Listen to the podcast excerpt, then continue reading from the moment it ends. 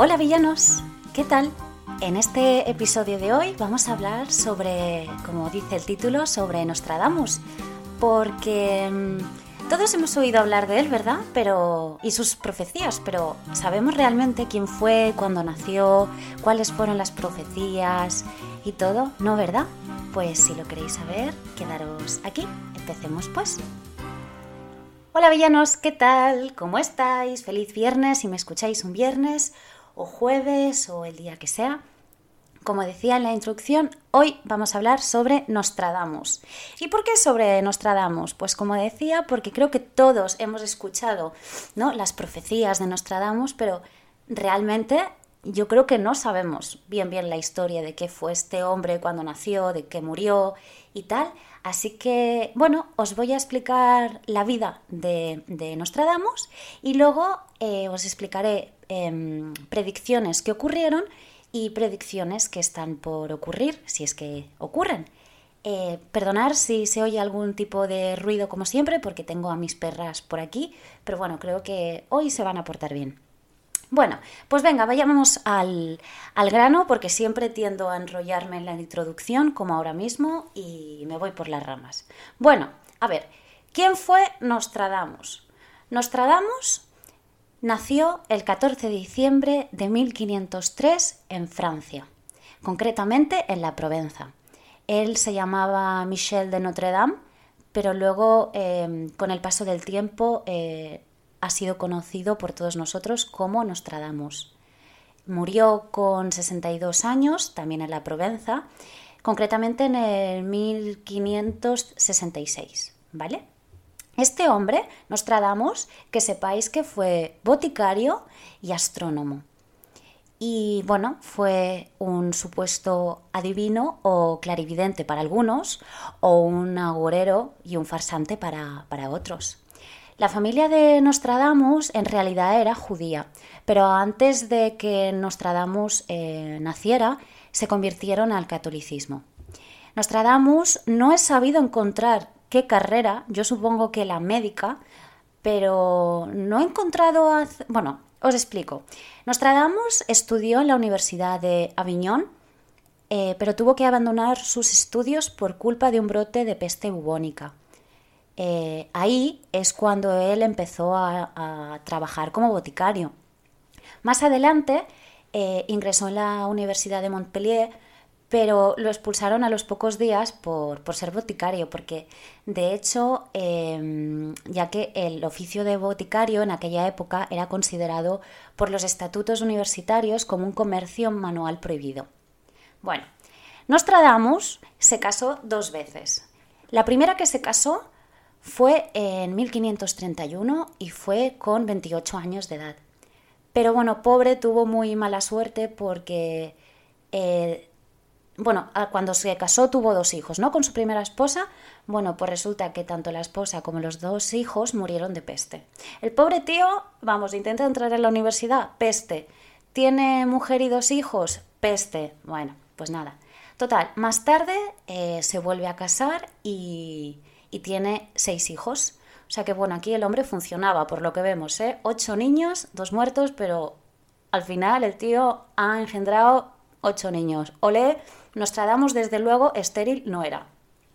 Total, eh, escribió muchas cosas Nostradamus. Eh, escribió, eh, después de tener los seis hijos, un almanaque que un almanaque es como una especie de diario em, astrológico donde se, escribe todos los días sobre las estrellas, las fases de la luna y tal, ¿no? Es como un diario astrológico.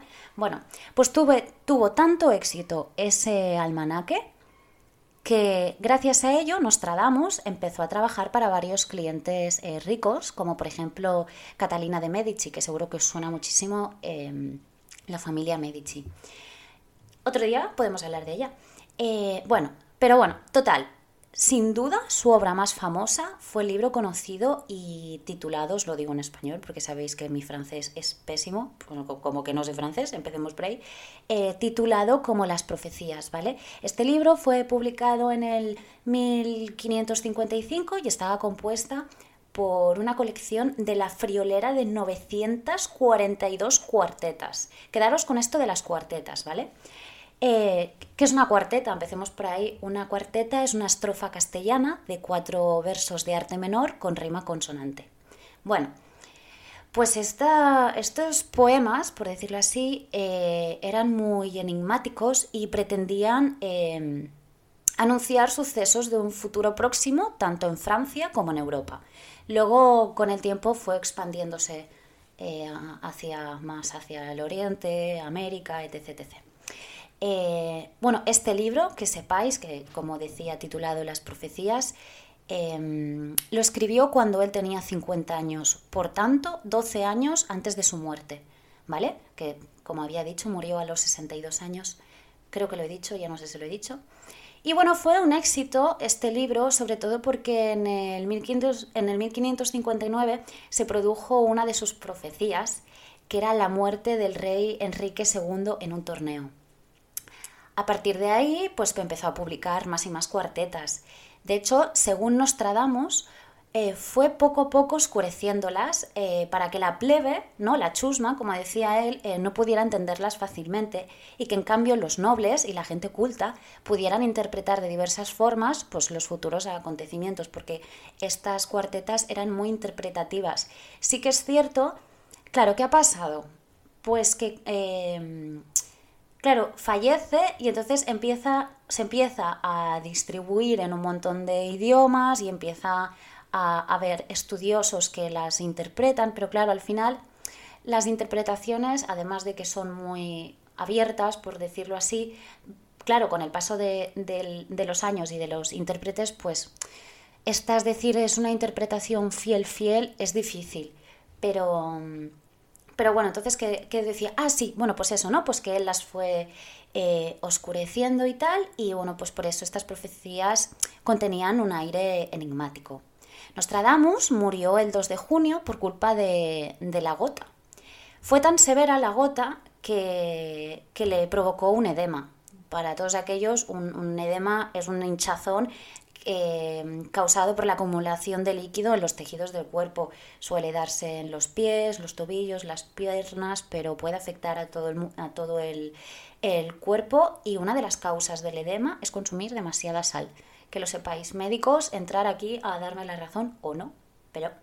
Y bien, bueno, esta es la historia de, de Nostradamus. Como ya decía, nació y murió en la Provenza, en Francia, murió con 62 años, intentó ir dos veces a la universidad sin, sin, éxito y fue boticario y astrónomo de los ricos de la familia Medici, muy querido por una parte de la gente que creía en sus predicciones y muy odiado por todos aquellos que consideraban que era un auténtico farsante.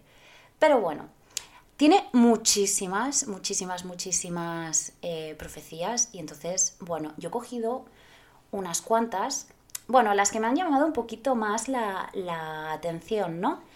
Voy a hablar sobre las que ocurrieron, luego miraremos cuáles ocurrirán en 2023, porque ya que estamos en 2023, pues está bien que por lo menos veamos qué puede pasar este año, y luego veremos alguna que otra que en teoría suele ocurrir. Bueno, se predice, ¿no? ¿Qué ocurrirá, mejor dicho? Bueno, a ver, ¿qué predicciones ocurrieron? Pues mirar, una de ellas fue en el 1610, que fue con el asesinato de Enrique IV de Francia, ¿vale? Este rey iba en carroza por las calles de París y un fanático lo, lo apuñaló, causándole la muerte a las pocas horas.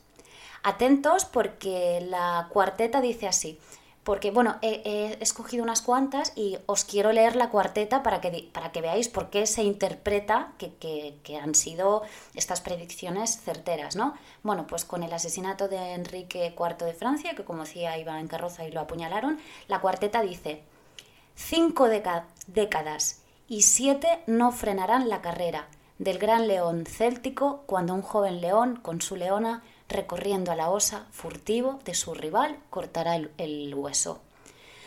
Yo aquí no le veo, no lo veo, no entiendo si lo del león o lo del no frenará la carrera es porque iban carroza y tal. Yo, esta a mí me cuesta, me cuesta, pero se dice, se especula que predicción. Otra predicción de Nostradamus fue en el 1972, que fue con la abolición de la monarquía francesa. La, primero os diré qué dice la cuarteta. La cuarteta dice el monje negro en gris dentro de Varennes. Pues este verso de esta cuarteta se interpretó como, como, bueno, como la alusión a la huida de, mm, Luis XVI eh, en, 1900, no, en, perdón, en 1791 y con su detención en la misma población. Otra, eh, esta a mí, esta a mí sí, yo sí que esta la he visto, ¿eh? Eh esta fue en el 1804, que fue con la, coronación de Napoleón Bonaparte. La cuarteta dice, un emperador que nacerá cerca de Italia, que será vendido muy caro al imperio, dirán con cuántas gentes se alía que les parecerá menos príncipe que carnicero. Bien, yo le veo todo el sentido del mundo.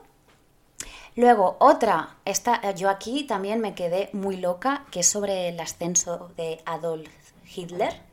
Y la cuartilla sobre Hitler dice así, dice, de lo más profundo del occidente de Europa, de gente pobre un niño nacerá, que por su lengua seducirá las masas, su fama en el reino de Oriente más crecerá. O sea, a mí aquí me petó la cabeza y dije, oh, Dios mío. Em, luego, os voy a decir dos más, ¿eh?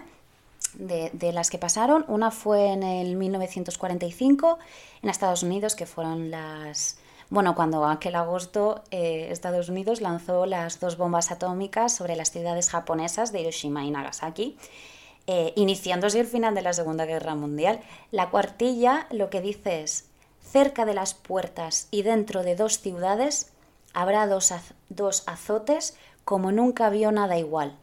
Hambre dentro de la peste, por el hierro fueran arrojados pedir socorro al gran Dios inmortal wow. Mm, y eh, luego, por ejemplo, también predijo eh, el atentado del 11S de las Torres Gemelas de Nueva York. La cuartilla decía, 5 y 40 grados del cielo arderá, fuego acercándose a la gran ciudad nueva, al instante gran llama esparcida saltará. Esta se me pone un poco los pelos de punta porque tenía un familiar muy cerca de los hechos cuando ocurrieron. No, no pasa nada, todo bien, pero cuando se habla de esto es como, uff, bueno, em, hay muchas más profecías, como digo, que se cumplieron. Por ejemplo, otra de las que se cumplió eh, fue la, tragedia de los Andes, que fue en el 1972. Está segura que os suena a todos. Es cuando los pasajeros del, avión, de esta tragedia, porque fue una tragedia con avión, eh, los, pasajeros eran miembros y jugadores de un equipo de, rugby de Uruguay. No recuerdo cómo se llamaba el equipo, em, pero me acuerdo que iban a un partido, bueno, por lo que sé, ¿no? De la noticia, yo, no estaba viva en aquella. Eh, bueno, pues estos jugadores eh, iban a un partido amistoso en Santiago de Chile, ¿vale?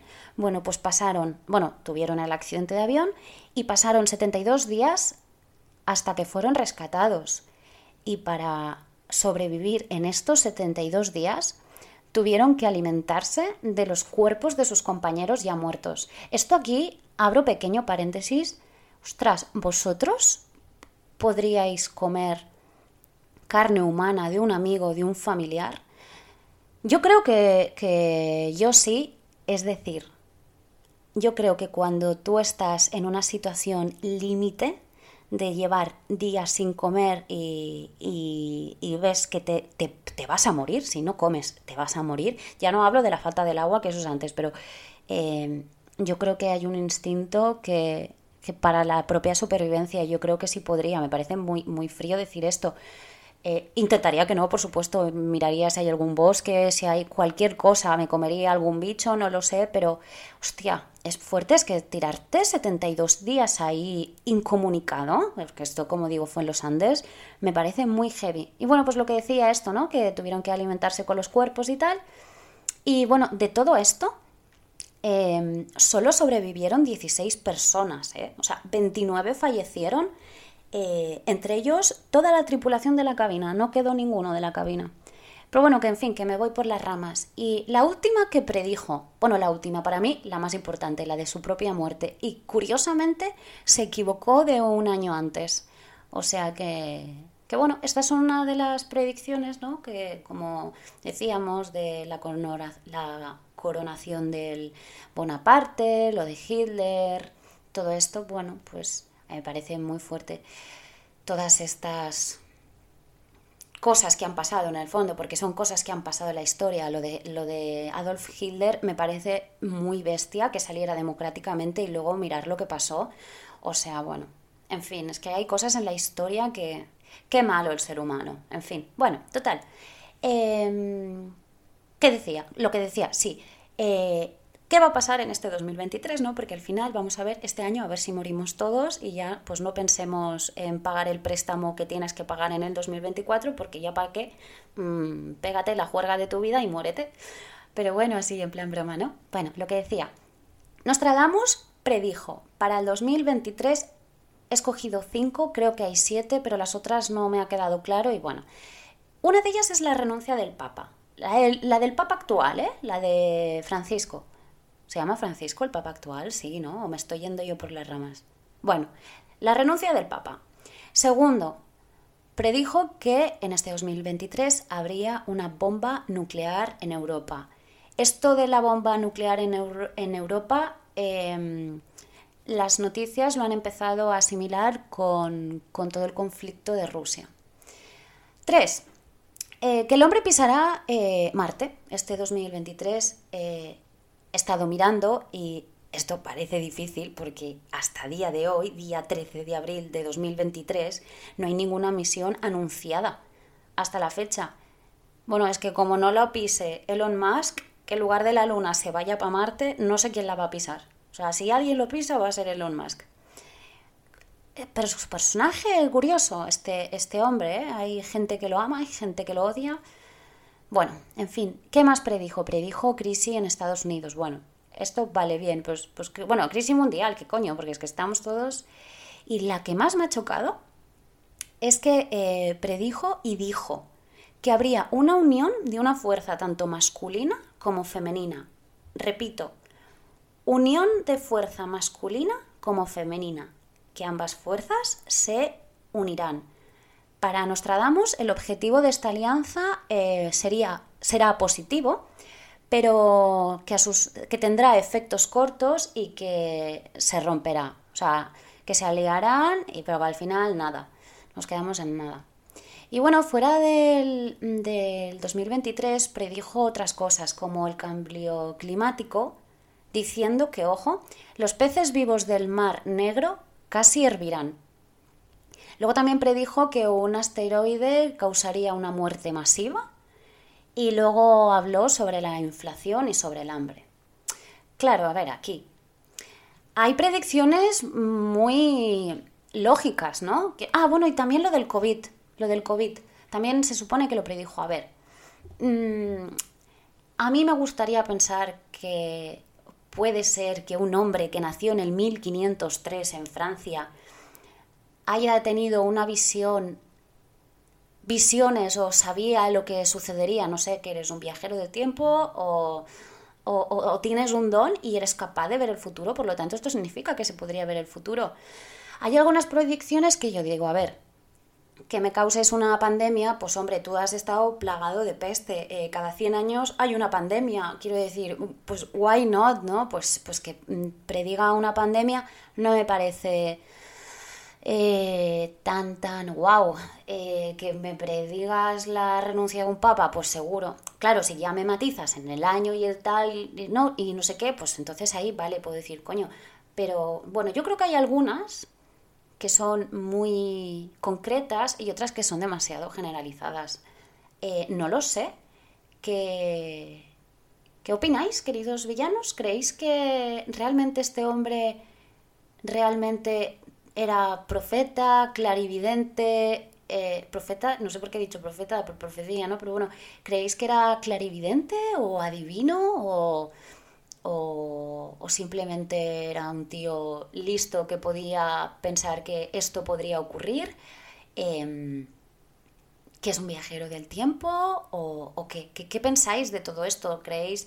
Lo que sí que creo es que el tema de Nostradamus es como, como el tarot y, y, los horóscopos, ¿no? Que hay gente que dice, no, yo no creo, pero a todos nos, nos llama por lo menos cierta curiosidad. Yo creo que, que el tema de Nostradamus crea morbo.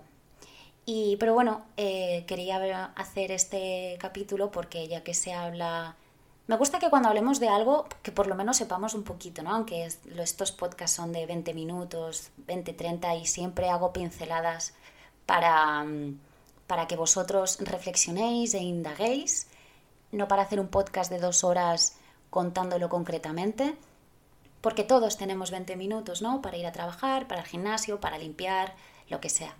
Y bueno, pues, pues nada, hasta aquí el, episodio de hoy, queridos villanos. Espero que os haya gustado este tema. Como siempre sabéis que tengo un correo electrónico que me podéis escribir sugiriéndome cualquier tema que queréis que toque o hablándome sobre el episodio de hoy o sobre de algún otro. Y nada más, queridos villanos, feliz viernes si me escuchas un viernes o feliz otro día de la semana, buen fin de semana o buen resto de semana. Un besito, chao.